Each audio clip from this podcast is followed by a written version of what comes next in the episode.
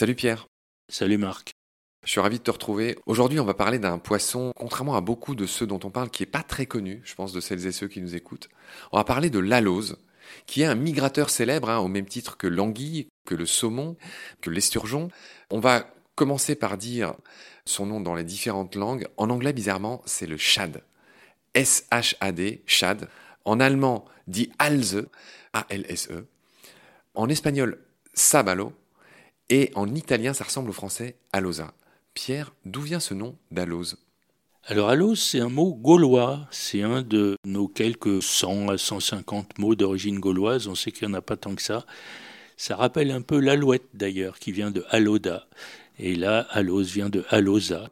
Voilà, alors tu dis que le poisson n'est pas très connu, il était plus connu avant, quand on disposait moins de tout ce qui vient du monde entier, et c'est un poisson un peu du pauvre, l'alose. En réalité, il a un gros défaut, c'est qu'il est bourré d'arêtes. Et donc, il faut le cuire très très longtemps. Moi, j'ai le souvenir de ma grand-mère à Avignon qui mettait à cuire la lauze la veille pratiquement pour le manger le lendemain, tellement c'est long à dissoudre. Quand on voit que Aristote appelle ce poisson Trissa, du nom de Trix, qui veut dire cheveux, parce qu'il est bourré d'arêtes très fines. Aristote, qu'on imagine toujours euh, plein de la philosophie la plus euh, élevée, nous dit quand même que la lauze est un poisson à trop nombreuses arêtes. Voilà. Alors le grec, bon, le grec n'est pas resté hein, dans les appellations. Comme on vient de dire, on a le gaulois. Alce, l'allemand, bien sûr, c'est une variante de halosa. Chad en anglais, là c'est un rapport euh, un petit peu complexe avec un nom du hareng. On va voir le hareng plus tard. La lauze, c'est la famille où on va trouver harengs, sardines, etc. Pierre, je lis dans un des paragraphes qu'il y aurait une vraie et une fausse alose. Fais-nous la lumière là-dessus. Oui, alors bon, il y a plusieurs espèces d'aloses. Simplement, Linné pensait qu'il y avait une seule espèce, donc il se trompait d'une certaine façon.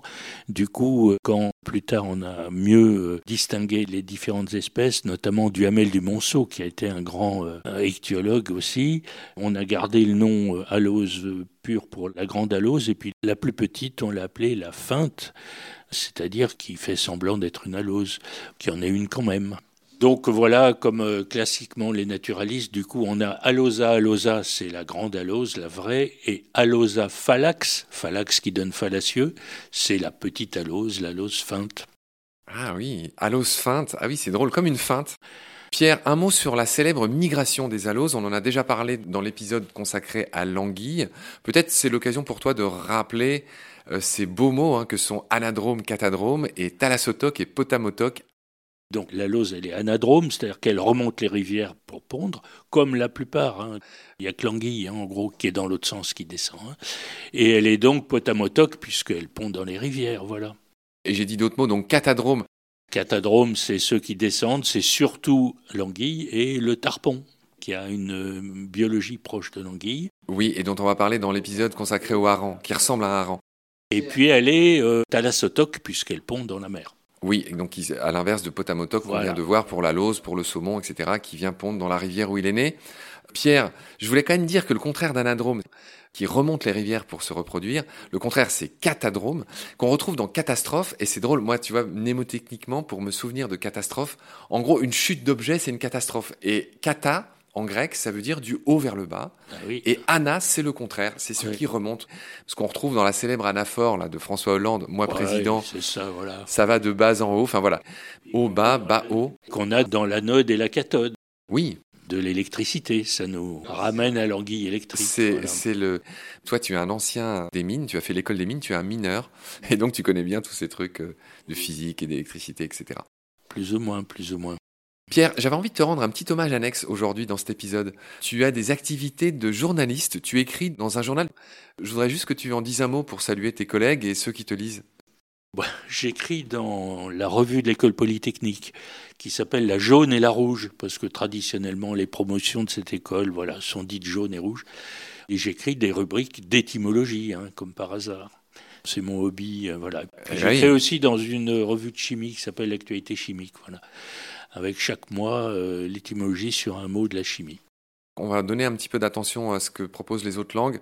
En espagnol, sabalo. Oui, Tu peux nous alors- dire un mot sur la oui. façon dont il est nommé dans les autres langues? Oui, alors Sabalos, c'est lié au nom de l'été en gaulois. Il y a encore du gaulois là-dessous. Samos, ça veut dire l'été en gaulois.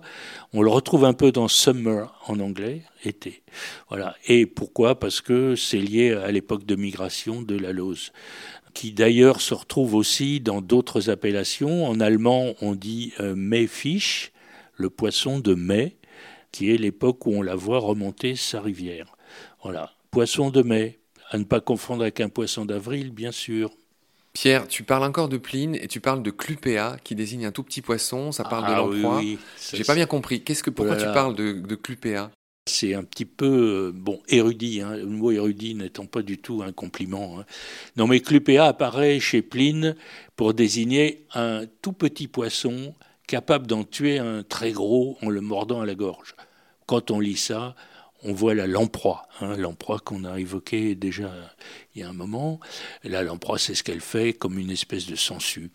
Voilà. Mais il se trouve que chez un dénommé Valenciennes, qui a été un successeur de Cuvier, vers 1850, lui, il dit que Clupea désigne un grand poisson de la Saône, qui à sa mort se décompose par l'action de ses arêtes.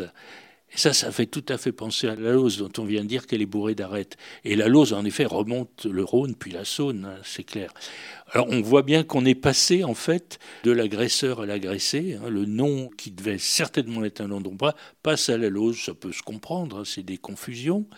Voilà, donc un deuxième nom. Et puis finalement, euh, ce qui arrive ensuite, c'est Linné, qui lui a vu tout de suite que la Lose, ce qu'on va voir ensuite, le hareng, etc., les sardines, tout ça, c'est une même famille, les clupéidés, clupéiformes.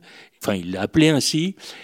Et finalement, le nom latin scientifique aujourd'hui du hareng, c'est clupea. Je ne sais pas si j'ai été complètement suivi, mais le mot clupea passe de la lamproie à la lose, puis de la lose au hareng. Et ça reste un mot important parce que les clupéidés, c'est une famille, bien sûr, euh, très très importante dans le domaine de la pêche. hein.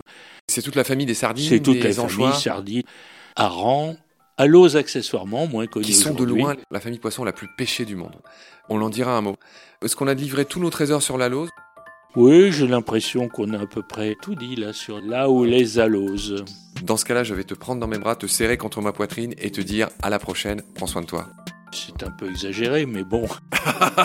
Salut Marc.